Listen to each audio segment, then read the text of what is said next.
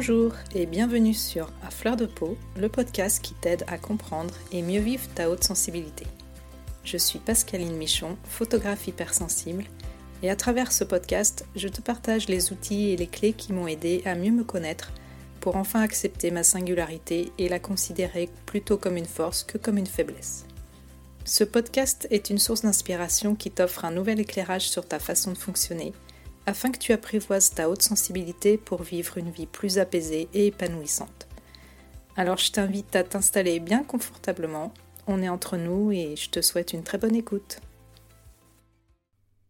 Bonjour, je suis ravie de te retrouver pour ce nouvel épisode, j'espère que tu vas bien.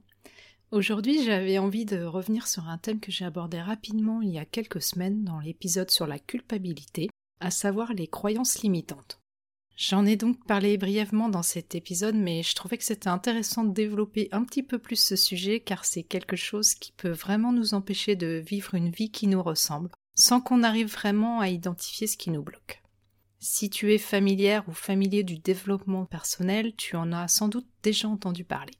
Et si c'est pas le cas, eh ben tant mieux, je vais pouvoir t'apprendre quelque chose.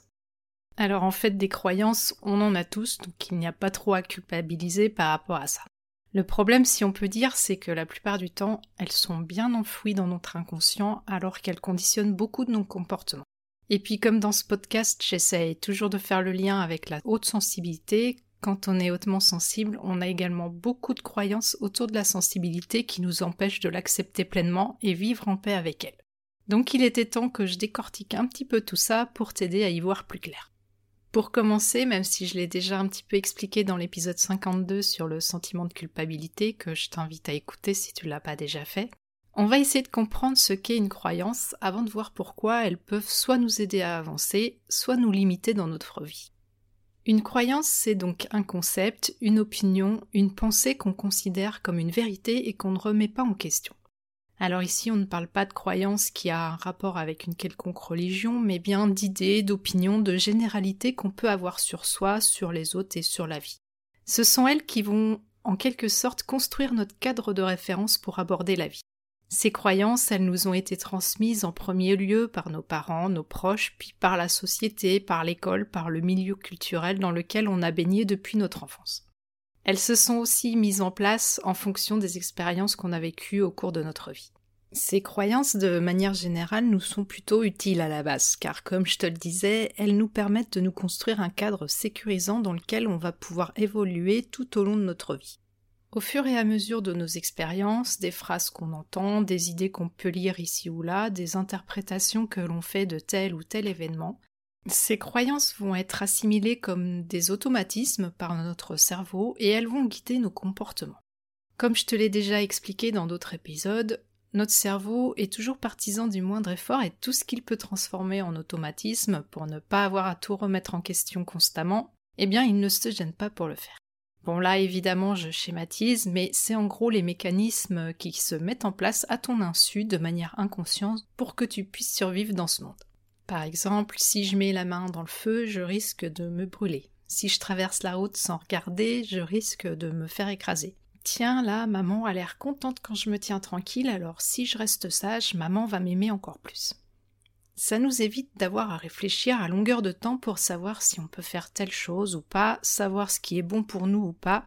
Et toutes ces croyances qu'on adopte, c'est que forcément, à un moment ou un autre de notre vie, elles nous ont rendu service. La plupart du temps, ces croyances sont profondément ancrées en nous et elles sont inconscientes. Et on ne se rend pas compte que notre façon d'agir au quotidien est dirigée par toutes sortes de pensées automatiques. C'est comme si on était plus ou moins formaté en quelque sorte, comme si on avait un filtre à travers lequel on perçoit notre réalité. En plus de ça, ce qui est génial, et quand je dis ça c'est plutôt ironique bien sûr, c'est que notre cerveau va chercher à renforcer nos croyances en nous mettant dans des situations qui vont avoir tendance à confirmer ce qu'on pense toujours dans le but de fournir le moins d'efforts possible, bien évidemment. C'est ce qu'on appelle le biais de confirmation. On va avoir tendance à donner de la valeur à ce qui confirme nos croyances et à ignorer ce qui tendrait plutôt à prouver qu'elles sont fausses. C'est pour ça que c'est souvent très compliqué de mettre quelqu'un face à une de ses croyances de manière frontale car aussitôt il y a un système de défense qui va se mettre en place et cette personne va être en résistance par rapport à ce qu'on essaye de lui prouver. Parce que pour elle, sa croyance représente la sécurité. Elle a toujours pensé comme ça, elle a toujours fonctionné comme ça, donc si on essaye de lui prouver que sa croyance est infondée, le monde tel qu'elle l'interprète vacille et elle se retrouve en insécurité. Alors comment on fait pour identifier une croyance? Pour que tu comprennes un petit peu mieux de quoi on parle, je vais te donner quelques exemples de croyances qui sont souvent des généralités. Je peux te citer au hasard la vie n'est pas une partie de plaisir, l'argent ne fait pas le bonheur, pour réussir quand on est une femme il faut travailler deux fois plus, les petites filles sont sages alors que les petits garçons sont plutôt turbulents, etc.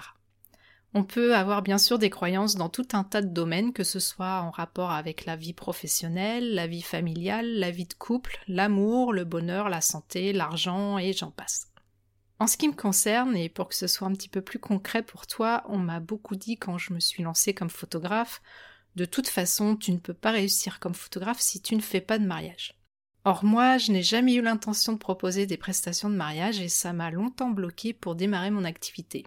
Parce qu'on m'avait tellement bourré le crâne avec ça que j'avais fini par croire que c'était vrai.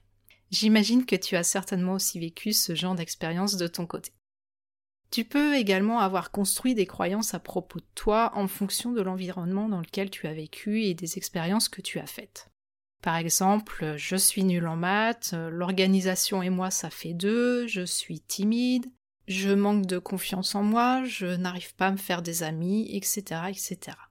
Souvent, ces idées toutes faites à propos de nous-mêmes, on les a entendues de la bouche de nos proches, quand on était enfant, et on a fini par les intégrer comme étant des vérités, et finalement des composantes de notre identité. Ou bien elles sont le fruit aussi de nos expériences plus ou moins agréables, et elles définissent ce qu'on se croit capable d'accomplir ou non. Pour ma part, par exemple, et ça jusqu'il n'y a pas très longtemps, j'ai toujours cru que je n'étais pas intelligente.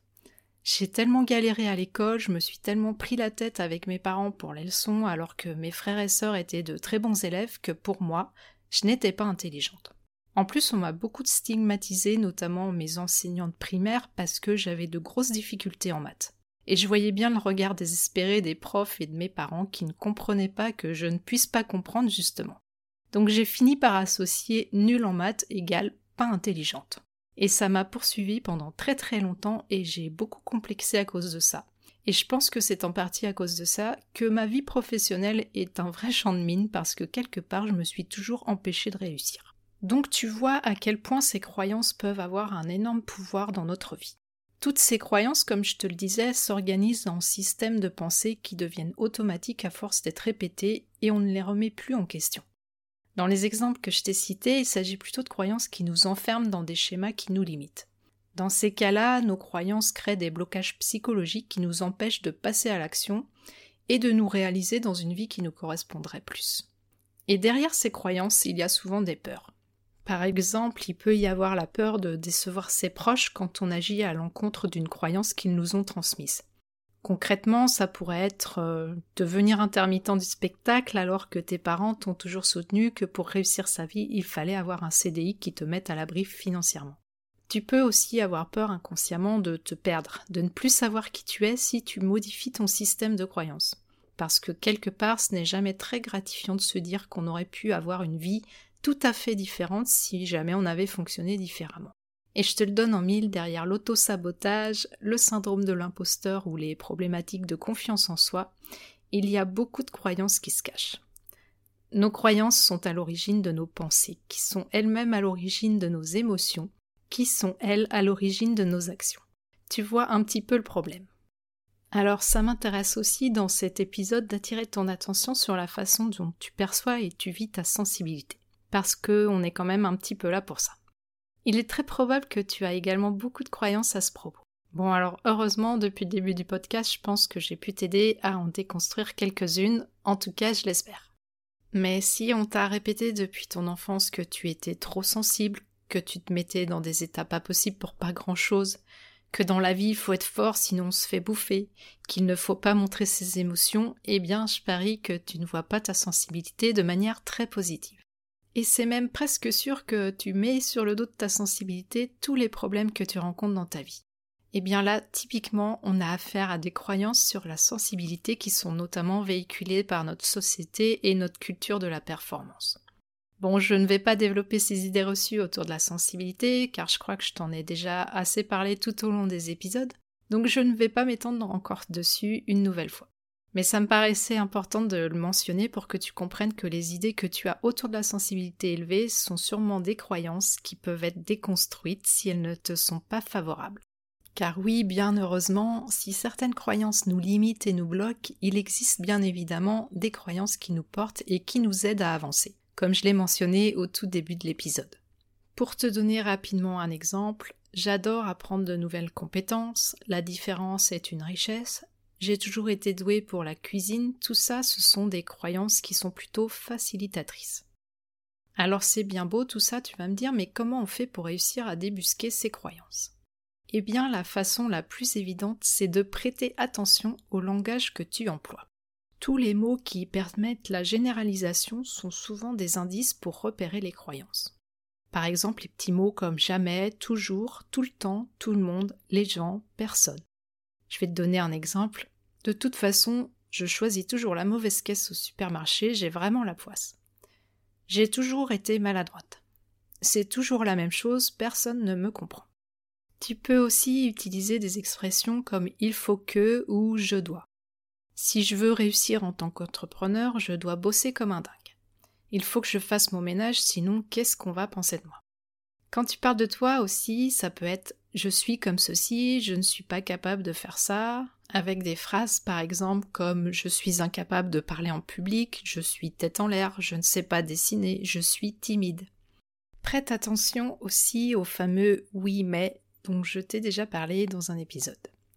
Je voudrais divorcer mais je ne peux pas, il y a les enfants.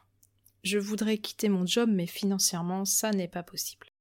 Pour vérifier que tu as bien affaire à une croyance, tu peux ajouter au début de ta phrase je pense ou je crois que. Je crois que je ne suis pas capable de me faire des amis. Je pense que les gens me trouvent bizarre, etc.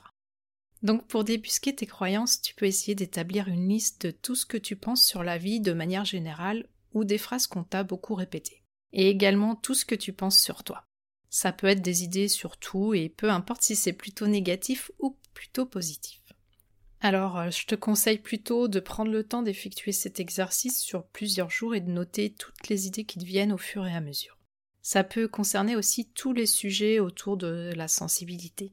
Et je préfère te prévenir d'avance, ton mental va faire de la résistance. Une fois que tu penses avoir fait le tour, il va s'agir d'identifier ce qui te semble plutôt positif et t'aide à avancer, ou au contraire les idées et les croyances qui te semblent plutôt occasionner des blocages dans ta vie. Ensuite, il va falloir se poser quelques questions. Est-ce que cette pensée ou cette croyance qui t'a peut-être soutenu à un moment ou un autre de ta vie est toujours valable pour toi aujourd'hui? Est-ce que tu as envie de la transformer, de la déconstruire pour pouvoir avancer? Est-ce que cette croyance est toujours vraie? Est-ce que c'est une certitude? Est-ce que tu peux trouver des contre-exemples dans lesquels cette croyance n'est pas toujours vraie? Que ce soit tiré de ta propre expérience ou des exemples d'autres personnes? Pour te donner un exemple, ça pourrait être euh, de nos jours, tout le monde a au moins divorcé une fois dans sa vie. Et en contre-exemple, tiens, c'est vrai, un tel et machine sont ensemble depuis 20 ans, donc non, tout le monde ne divorce pas. Tu peux aussi te poser la question est-ce que cette croyance est la mienne ou est-ce que c'est quelque chose qu'on m'a répété un nombre incalculable de fois?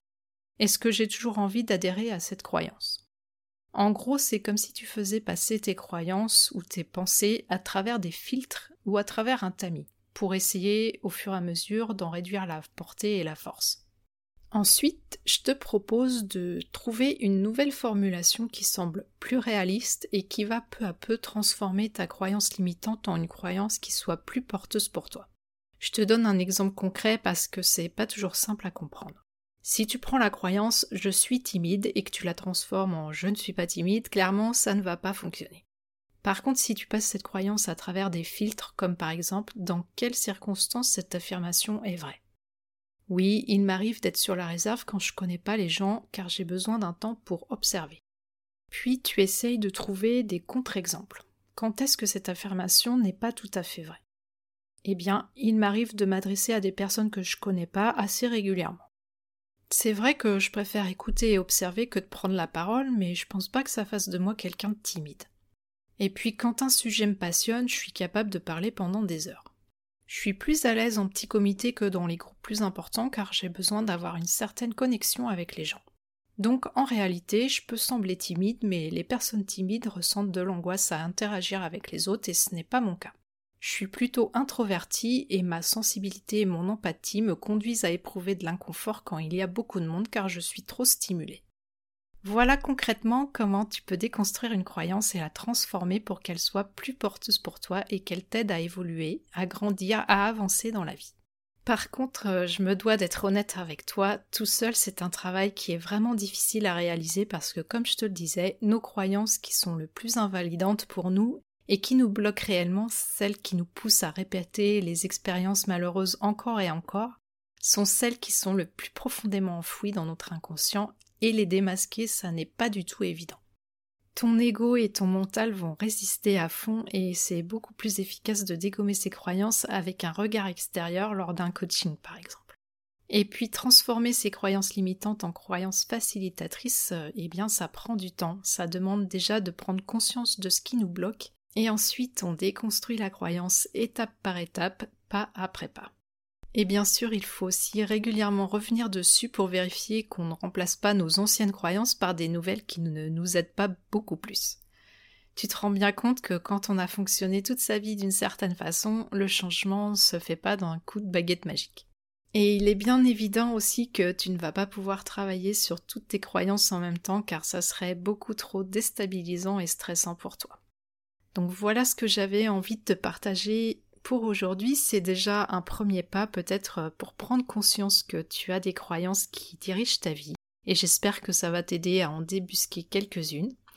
En tout cas, euh, je me tiens à ta disposition si tu as envie d'échanger un petit peu plus sur ce sujet, sur le compte Instagram comme d'habitude à Fleur de Peau Podcast. Et en attendant, eh bien, je te souhaite une très belle journée et je te dis à bientôt.